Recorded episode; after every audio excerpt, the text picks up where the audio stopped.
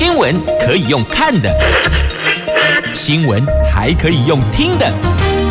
亲切的早安问候，专业的新闻分享，欢迎加入美英主持的 News Online，说新闻给你听。亲爱的朋友，台港后打开后，大家好，欢迎您再度锁定收听 News Online，我是美英，我是谢美英。好，那么今天四大报的四则头版头条新闻，分别是联合报头版头，健保部分负担新制分两阶段上路，这诊所还有轻症急诊四月先调，后续检讨检验费用，所以才分阶段实施。那么自由时报头版头条讲的是中国王毅造访欧洲，结果意大利说他们是跟欧盟、北约共同保台。中时报头版头，这美国应该持续投资台湾安全，这是裴洛西转述张忠谋建言，发展可靠半导体产业。美国不要以为砸钱就可以进占市场，这个想法恐怕。过度天真。经济日报头版头条，这股神也会看走眼呐、股神看走眼，罕见的短线操作。博客下看台积电错过了三成的涨幅啊，本来可以落袋的结果，财神爷过门而不入。好，这个是今天经济日报头版头条的新闻。我们首先来看的。是今天联合报的头版头条的新闻，有关健保部分负担的新制要分两阶段上路。延宕已久的健保部分负担新制，最快哦将在四月实施。而新任的健保署长施崇良昨天表示，健保部分负担调整方案包括了。药费、急诊还有检验检查，药费及急诊等部分负担一定一定要推。但是呢，基层诊所免收首次慢签部分负担，那可能他们分阶段哦，先在四月上路。至于检验检查部分负担，因为涉及到退费等问题，影响层面是比较广的哦，必须要跟医界。医改会、消基会等团体进一步沟通协调，再决定上路的时间。健保部分负担调整原来是在去年的五月十五号上路，但是受到疫情影响，因此暂缓。那部分负担调整的两大初衷是达到分级医疗、抑制医疗浪费。但如果部分负担没有配套措施，亦或者制定上限，病人恐怕担心因病而贫，造成家庭的负担，就会有一些不太好的念头，很。消极的念头，所以很担心，因为自己生病了，让家庭的经济因此拖垮了哦。因病而贫，贫就是贫穷的贫，所以就会有一些比较消极的念头。因此哦，在药费部分负担方面，基层诊所跟地区医院还是维持一百元以下免收。超过一百元，依照集聚收费上限是两百，但是首次的慢签部分的负担，基层诊所则是不会加收，以免形成了弱势者就医的障碍。那地区医院一般药品上限是两百元，以及区域医院还有医学中心的上限是三百元，这个维持不变。那急诊部分负担则将提高轻症患者负担。减轻急重症部分负担的费用。那民众从没有自付过检验检查费用，除了加强宣导，还要考量。收费时间点，目前患者在做检验检查之前，必须要先批价缴费，等候他日检验。那如果这一段期间因为病情或是其他的因素没能够回院检查，那这一块该如何退费呢？如果换成检查后再收费，可能会让批价挂号柜台前大排长龙，就好像在。排一些知名的店家一样哦，所以这个也是他们必须要去考量的哦。那检验检查部分负担免收额度，还有收费上限配套措施，都要跟相关的团体沟通，譬如说医界啦、医改会啦，啊，还有这个呃消基会等等哦，所以呢要沟通的。层面，然后还有这个团体是会比较多的。目前就倾向基层诊所检验检查免收部分负担，至于收费退费，希望各医院建立电子支付系统，简化批价流程。好，这个是到这个。这个部分到目前为止，大概哪些可以先做，哪些可能要再讨论？那讨论因为有顾虑的部分，所以呢，大概。分阶段实施是线下比较可行的方案，因此也看到了有些部分负担在基层诊所是不收的，或许也是因为这样的一个状况，也许大医院就可以分流一些病人出去到基层诊所，这也是有可能的哦。好，这个是在今天的联合的头版头，那么翻开内页的 A 六版面，那还有相关的报道，这一个指的是老。劳保哦，还有劳保健保，还有缺药潮，那只是用药将会定定地板价哦，这些相关的话题在联合 A 六版面，那您可以自行翻阅。好，来问问看哦，到底股神是怎么回事呢？他的播客下竟然砍了台积。电少赚三成啊！根据股神巴菲特执掌的波克夏公司的申报资料显示，他们公司上一季大砍台积电持股百分之八十六点二，这个是少见的短线操作，可是却也错失了台积电今年来的百分之三十一点五的涨幅，ADR 的涨幅。不过呢，巴龙金融周刊估算。博客下这一波赚了百分之十，好快哦！所以说错过三成涨幅，但是另外周刊却说他这一波赚了百分之十，可是等于意思就是说可以再多赚的没有赚，因此叫做股神看走眼，罕见的短线操作少赚啦。好，那么接着呢，我们来看在今天自由跟中时头版头条的新闻。先来看哦，中时报头版头，美国众议院的前任议长佩洛西在去年的八月二号造访我们台湾，引发轩然大波。他在最近接受美国的媒体采访的时候指出，他说台积电创办人张忠谋在台湾的时候对他直言，如果美国以为砸大钱就可以进占全球最复杂的电子产业市场，那就太过天真了。如果美国想要拥有一个可靠的半导体体系，不如继续投资台湾安全呐。我们稳了，他们也就跟着稳了，因为台积电就稳了嘛。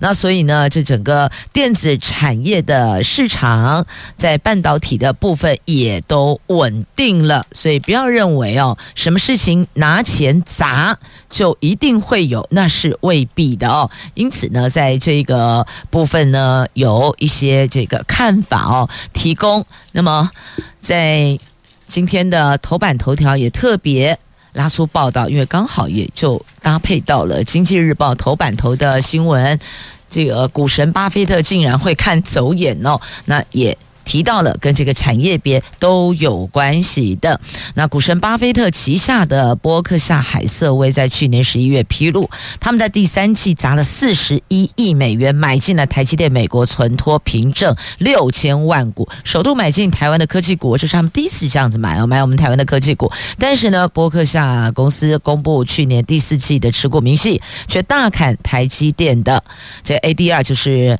美国存托凭证达到。百分之八十六，导致台积电股价昨天重挫。那国内分析师说，外资在去年八月后买进台积电，是买在低点，买他们 ADR 是买在低点，持有之后或许发现好像没有原来想象中的好，所以干脆就先获利了结。但是呢，这个炒短线呢，因为过去他们都是长期持有，然后再加码买进，可是罕见的短线操作让他们错过三成的涨幅啊，所以这事儿是这么来的。因此呢，又拉到了中时，就以这个点切入。美国不要认为用砸钱就可以把这个市场吃下来，这个想法过于天真呐、那么这是上一次。就去年众议院前任议长裴若曦来台湾的时候呢，张忠谋当面跟他说，他特别提的。讲得非常直白哦，好，这等于是两则新闻，其实有连连带性啊、但这边重点就是放在美国，不要认为这么做你就可以拥有这个市场了。你要发展可靠的半导体产业，就是继续投资台湾安全，这样就对了。不然单以钱来砸市场，可能会过于天真，想法过于单纯了。张忠谋说，如果美国认为透过五百二十亿美元的补贴，迅速进军世界最复杂的电子产业市场，那美国就太天真了。因为半导体晶片是非常复杂，单是原材料的取得就必须要耗费大量劳动力，工厂和晶片组装都需要精密技术。美国从大开支票到建立一个自给自足的晶片产业，还有很长一段距离呢。那如果美国是想要一个可靠的半导体产业，那么就应该要继续投资台湾的安全，因为台湾多年前就已经拥有美国想要建立的完整体系了。那对于张忠谋如此一针见血的谈话哦，裴洛西盛赞。大大称赞张忠谋非常了解美国，但是也坚定地说，美国知道自己在做什么，他们决心要成功。好，一边说太天真，一边说我们有信心一定诶成功。好，那就继续看下去吧。好，那继续看下去。同样，中时头版版面的新闻来看，上海台办访问团十八号要来台湾哦。这在陆委会否决了国台办副主任龙明标等十二位中共党政人士入境来台湾吊唁幸运大师之后，台北市政府昨天说，陆委会已经核准上海市台办副主任。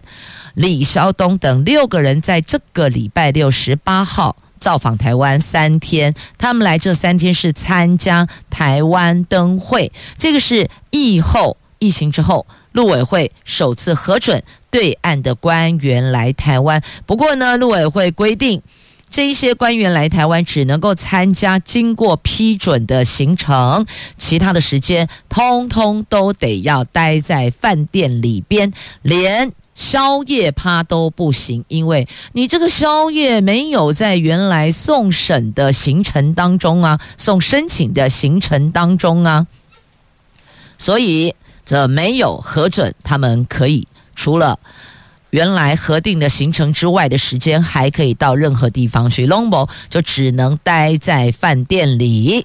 因为要知道哦，他们来台湾一定有很多人想说，呃，借着这个，不管是请吃宵夜啦，还是带看什么地方啊，就把他们给带出去啊，就是多一些互动的概念啦。但因为没有在台北市政府原来申请的行程当中，所以拍摄立东北当趴趴照，你只能待在饭店里。所以呢，显然接下来大伙儿想要去接触的，就得。进饭店去接触，我不觉得这个防来防去啊，阿能卡巴马西五旁了，要去接触的，要去活动的，要去互动的，还是会想方设法突破去。见他们，那这一环后续又当如何安排嘞？好了，交给他们了。那么陆委会有说哦，他们没有拖延，就是这次的批准行程。那因为台北市政府也没有提出宵夜行程，所以就这样子啦。啊，那么民进党的台北市议员王世坚说：“哎，他们来很好啊。”这个是正面交流啊，他不认为这个是不 OK 的哦，但是要有三步，这个三步要遵守。第一个，绝对不是党对党的谈判；第二个，不是台湾地方政府跟中共的中央政府交流；第三个，不能在台湾被刀子架在脖子上逼着去谈判。好，意思就是说不能矮化台湾的意思了。好，这是在今天中时头版下方的新闻。接着我们来看自由时报头版头条的新闻，在中国。王毅造访欧洲，结果他们跟他说：“哎，拍谢，我们跟欧盟跟北约要共同保台。”这中国外交部在十三号宣布，中共中央外事办主任王毅在十四号到二十二号应邀访问美访问法国、意大利、匈牙利、俄罗斯，还有出席第五十九届慕尼黑安全会议的同一天。意大利的外交部长塔加尼公开表示，他们是与美国结盟，台湾必须维持现状，是意大利外交政策的两大支柱。第三支柱则是印太地区必须维持现状，我们与北约还有欧盟共同致力于此。俄罗斯在乌克兰的所作所为，绝对不能在其他地方出现啊！所以这句话等于就是告诉中共，别妄想了。已经有了一个俄罗斯跟乌克兰的战争，不会再让它发生第二起，所以各国纷纷表态，他们是跟美国结盟的，而且特别强调，第一个与美国结盟，第二个台湾必须维持现状。那这个是他们外交政策的两大支柱，所以这句话是告诉我们，也告诉对岸，告诉对岸不要妄想改变现状，也告诉我们，也不要想要改变现状。大概意思重点。在这里，那意大利身为七大工业国集团第一个支持“一带一路”的成员国，如果对备忘录表示异议，将会导致今年底无法自动延续，以及中国、意大利“一带一路”连结生变，而。意大利外交部副部长他出访亚洲的时候，告诉过其他的媒体说，中国相关议题出现在全球政治议程上。中国透过在台湾邻近空域还有海域进行演习，逐步加紧对台湾的掌控。北京在太平洋地区不断增加投资，渗透欧洲港口，还有非洲。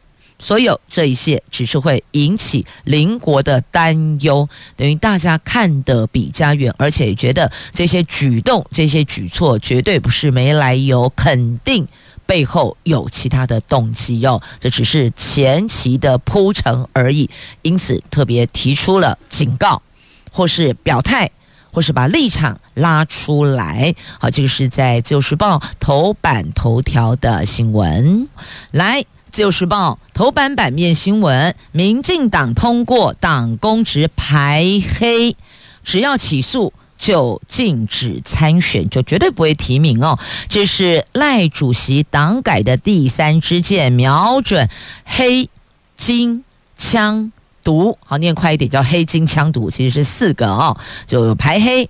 然后这个枪毒品等等，这民进党主席赖清德上任之后推出了改革的三支箭，连三周召开了中执会，针对台南议长涉及贿选，还有学伦黑金。修订内规，昨天修正通过的党公职排黑提案，增列曾经参与犯罪组织者、性侵害犯罪或是儿少性交易者，并且将曾经犯减速流氓条例、毒品、枪炮弹药刀械管制条例等等，从判刑确定加严为起诉，更取消了过去啊管训执行完毕就可以参选的十年条款。不。花了，把十年条款也拿掉了。那被问到前国策顾问黄成国未来是不是不能再参与党公职呢？赖清德直接回应：是的，没有错。未来涉及这个枪毒金黑，或是曾经遭到管训的，一概都没办法担任民进党的党职，也不能够代表民进党参选公职。希望能够作为台湾政治表率，使得其他政党也可能会跟进，起而效尤。至于黄成国自请调查会不会处理呢？赖主席说：“这个部分我们会来进行，那等于是高标准要求党公职这个成为台湾政治表率，那就看其他的政党是否也要跟进了。好，这个是在今天《自由时报》头版版面的新闻。接着，我们再来看《中时报》头版下方这个患者来看国民党，但讲的不是这个党公职的部分，而是。”明年要代表国民党参选的到底是虾米狼类？针对红海创办人郭台铭表态，他有意要重回国民党，争取参加二零二四总统大选，因此引发了党内争议跟忧虑，担心因此造成国民党未战先败。立法院国民党团总召曾明宗他说，党主席朱立伦已经说了，新北市长侯友谊是最强母鸡，欢迎郭董一起来支持国民党最强的候选人，所以。在曾明宗这一趴丢出来的讯息，也是指侯友谊，并没有说他就支持郭台铭，就诚如王金平一样，郭董去找王金平，那这个王金平也是告诉他，他只能支持国民党提名的候选人，所以你要选的话，你就回国民党成为国民党提名的候选人，那么我就可以支持你，大概意思是这样，所以看来看去，郭董说的。那就等国民党拿出一套办法来，这个意思好像是就是要提名他，但是要针对他的部分去解套，有个四年条款嘛，所以要去解套。那怎么个解法？不过看来看去，现在台面上这几位似乎没有要站到郭董那一队啊，都还是站在朱立伦这一队。那前国民党主席洪秀柱他说，对侯友谊是寄予厚望。国民党只要出一个人，如果再推出好几组人马，大家吵来吵去，就台面上吵来吵去，台面下斗来斗去，最后绝对阵亡。不用等到明年选举，自己党内这段时间就怕嘎老会老底打到骨折，什么都不用玩了哦。所以也对，在这个时间点。不要有太多组人马，但是呢，也要赶紧把握这个时间点，把人选推出来，不是吗？但也有人说，这么早先排，你把牌给掀出来了，刚好就被打压着打哦，阿雷帕打到底，就是这样子啊。台湾的选举哦，都变质了，已经不是在强调。我们这里的我们这个阵营的候选人的能力多强，他多优秀，他如何又如何？你没发现吗？只要对手阵营的人选出来，大家是开始打打对手。啊，奇怪嘞！那你们家的人选优在哪里？好在哪里？能够带领我们迈向哪里去？龙某共啊，拼命讲对方不好，那个人选很差，那个人选如何？就开始不管什么政党都一样。哎，到底要到牛年马月才会有比较优质的选风吗？我们只想选带领我们大步前进的国家领导人，我们不管他是蓝的、绿的、黑白花的，都不管。我们要的是有能力的人，而不是喷口水的人。按呢有了解不？你看看对岸，人家都进步到什么程度了？弄一点背下面看了让阿哥原地踏步啦，阿哥倒退路嘞。从以前的这个话剧也跟党的亚洲四小龙啊，到现在我都不知道龙到哪里去了哦。感觉那个龙似乎已经不是当年那一尾龙了，所以不禁感叹呐、啊，从。净化选风，提升优质选举开始做起吧！不要把我们每一个有投票权的国人都看小喽。其实我们也是有判断力的。刘文正哦，无论这个是传闻还是真的，但确实哦，他在那个年代。引领整个演艺圈、华语乐坛，他确确实实是那个年代的男神。尤其是他招牌帽子加围巾，就围一个围巾垂下来的那个造型，长相斯文、帅气模样，到现在都是。这个粉丝心中永远最帅气的偶像哦，你知道吗？那个时候刘文正的那个白色围巾啊，造成那卷筒卫生纸大卖耶，因为哦，把那卷筒卫生纸放下来，放的长长的垂直下来，也挺像。那个刘文正的白色的围巾哦，拍照也是好帅气，好像那个年代加一顶帽子，然后披个围巾，整个人就帅起来了。好，粉丝听闻这样的讯息都哭哭了，哭哭了。还有这里《自由时报》头版版面的图文，台湾英雄回来了，家属哭哭了，开心的接机在机场就这个。流露出欢笑的泪水，拥抱家人回来呀！这是我国搜救队前往土耳其搜救任务的台湾搜救队，有一百三十名的队员跟五只的搜救犬，昨天下午返抵国门了。家人是夹道欢迎啊，泪眼相拥啊，这个眼泪是开心的、欢笑的，跟觉得骄傲的、光荣的。那这一支搜救队在伊斯坦堡国际机场转机的时候，有被其他人认出来啊，这个就是台湾队，好，龙宫台湾队啦。那机场人员跟民众都在大厅夹道鼓掌欢迎。那。也欢送搜救队回家，因为是转机嘛，所以等于短暂进去，稍后又要搭机回来了。好，这是哭哭了，但是是开心的、骄傲的泪水，在《自由时报》头版版面。来，接着我们再来看。有关代理教师聘期的问题，这教育部说要修改规范，下个礼拜开会讨论约聘，还有出勤请假等等的规定。有九个县市会跟进全年聘期，那多个县市希望能够给予补助哦，因为不然的话，你说那个暑假那两个月挂在那里就挂掉了，就没有了，所以应该要给予。全年聘期，但是有的县市说是有条件。好，来看一下这则新闻。全国高中以下大概有三万名的代理老师，除了金门县、嘉义市提供完整聘期，其他的县市不是有条件给予完整聘期，就是因为没预算，只给十个月的薪水。代理老师同工。不同酬，而且啊，还是一国多制。最近引发讨论，有不少县市相继跟进全年聘期，但也有县市还在犹豫当中。那不管是跟进还是没有跟进。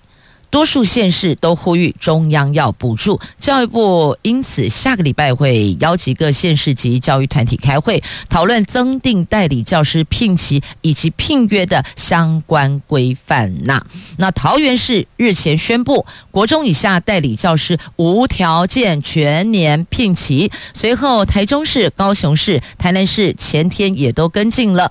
那新北市、新竹市、苗栗县、屏东县、嘉义县昨天也宣布。现在起就这么实施，但是台东、南投他们因为担心财源不足，所以暂时不跟进。这暂时不跟进，并不是否决，不是说我们都不这么做，而是因为财源，所以暂时先不跟进。意思就是财源到位就会跟进。云林、新竹、彰化。则是要等下周中央会议之后再行决定啊。那新北市教育局局长张明文说，预估每年将增加四亿的支出，下个礼拜会和中央讨论经费问题。那新竹市教育局说，初步估计每年至少再增加一亿七千万元的人事费。那这个也希望中央能够伸出援手，避免排挤到其他的教育。预算，那嘉义县也支持代理教师延长聘期一年，但经费不足，要争取中央挹注。所以看到了哦，不是觉得这么做不 OK，而是因为经费的问题，担心排挤其他的预算。所以只要把预算经费这一环打通了，基本上应该就是一国一制，不会一国多制，也不会同工不同酬了。好，这个是在代理老师聘期争议的部分。目前的状况，那再来要看到劳保费，这跟钱也有关系。劳保连六年入不敷出，因此改革声浪再起。劳动部劳保局昨天公布了劳保基金的相关的数据，那发现连六年入不敷出。那蔡政府多年来对劳保改革不动如山，劳动部总是对外声称持续搜集各界意见。那面对最近外界劳保改革声浪再起，但劳保局官员昨天就说，这受到高龄化、少子化人口结构的影响，收支逆差趋势是在所难免的。但政府将每年持续拨补，仍然没有提劳保年改。要知道，这个时间点你去提劳保年改，无异于对于明年的选举那是没有加分的哦。所以，这个在野党那有声音。还有相关的团体有声音哦，就改革声再起。但现在执政党为什么按兵不动？可能考量的就是这个。点时间点的问题呀。接着来看《经济日报》头版下方的新闻，有关房贷的补贴，它有定一个所得核贷的门槛。那学者质疑，其实这个房贷补贴的政策还是有五个不合理的地方。我们先来看一下哦。这内政部今天会到行政院会报告落实居住正义政策的精进方案的报告。知情官员说，住宅三件中的房贷补贴标准将定为家户所得在。一百二十万元以下者，台北市的房贷的核贷金额在八百五十万元以下，其他地区在七百万元以下的，同时符合两项要件才享有房贷补贴。那针对这个区块呢，有五个不合理的地方，就是房地产学者。分析出这个政策还是有五项不合理的哦。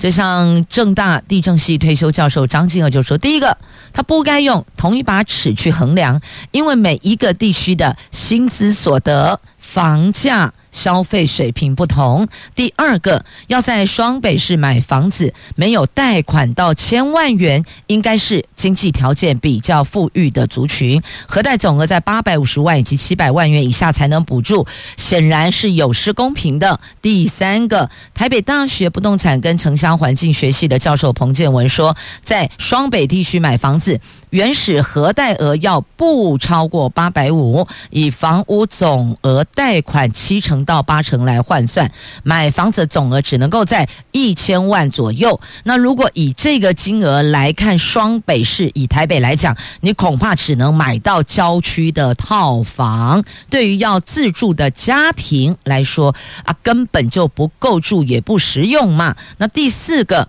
如果房贷支持方案只是为期一。年而已，对于房贷族来说，你这个只是锦上添花啊。除非房贷支持政策要长期执行，才比较合理。那第五个，还有借名登记的问题，在条件设计上就必须要排除。所以学者提的也没有错啊。如果台北市要低于八百五啊，你是买套房哟啊，你不然的话，你如果说三千万房子，你自备款给有两三千万，那请问你还需要补贴吗？那有可能。他经济条件是比较好的，又或者呢，可能有家人支持协助的，所以哦，这学者提出的五项不合理处，的确有所本，每个内容都需要再去检视。所以这个核贷的门槛，你月收呃年收入。台北跟屏东就不一样啊，我们年收入来讲嘛，就双北市跟可能这个南部偏乡地区那个所得不一样，你的基础水准不一样，还有我们的消费物价水准也不太相同。你如果拿同一把尺去量，显然是有欠公允的。好，那么接着再来看提醒。公职人员财产申报要把虚拟货币纳入哦，要不然的话呢，重罚四百万。这公职人员财产申报法规定，主管及公务人员有申报财产的义务。有鉴于近年来虚拟通货日益蓬勃发展，所以法务部责令。财产申报法主管机关廉政署要把它纳入义务申报范围。廉政署昨天宣布着手研议草案，预计下半年度公告，有可能今年十一月定期申报期间就会实行。届时如果没有依法申报或是故意隐匿不实申报的话，最重可罚四百万元哦，所以虚拟货币也要申报，锵锵锵，听到了没呢？好，那接着呢，再来看《自由时报》头版下方的，哎，先看这一则哦，来，《联合报》好贵呀，这跟钱有关，怎么并在一起哦？这国旅好贵哟，观光旅馆平均的房价。一个晚上四千一百九十五元，这是均价平均哦，创下新高。去年平均住用率不到五成，价格却比疫情之前还要贵哦。难道这个也叫做反映通膨吗？而且他们说啊，就是反映通膨，所以通膨继续，我们还会再涨价。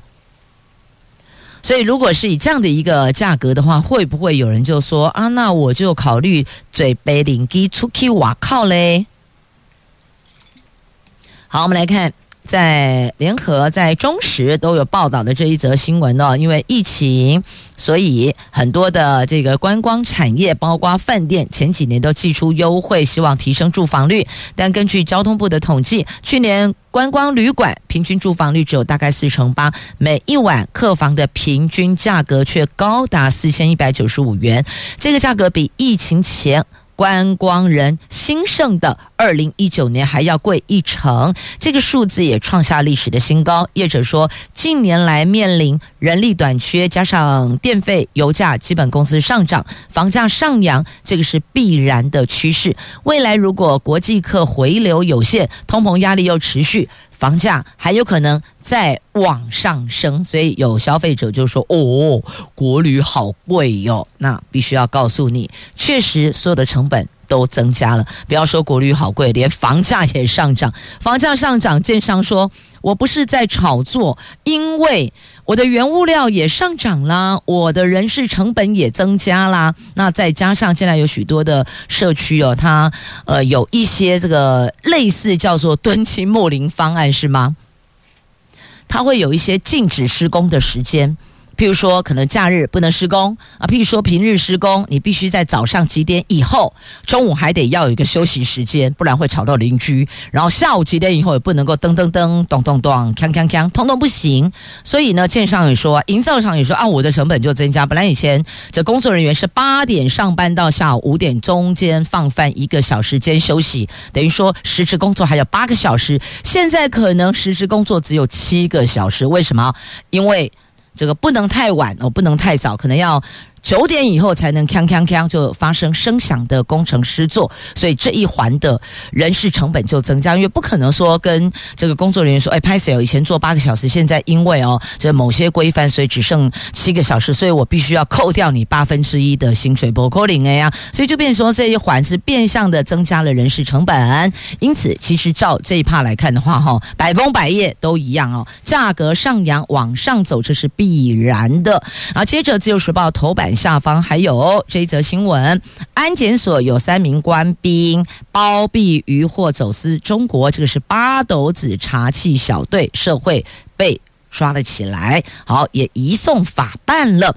那接着再来看呢，有一有一家海产店的老板哦，被朋友笑说：“啊，你你奶奶空空啊，你公公哦，你野放三公斤大龙虾。”这个价值很高的，你把它野放，你一毛都没有。可是老板说，麦亚内拉他快生宝宝了，给他回去吧。这佛心的老板是恒春船繁食菜性海产业者，因为这一尾三公斤大龙虾市价超过一万五千元哦，爆卵几乎要孵化。昨天他就带到海边去放生，有人说讨个派体哦，但他觉觉得待产的龙虾妈妈能够为海域带来更多龙虾，价值超过他个人。口袋的现金钱跟龙虾没有不见，只是变成自己喜欢的样子而已。所以去做觉得心安的事情，那就是了。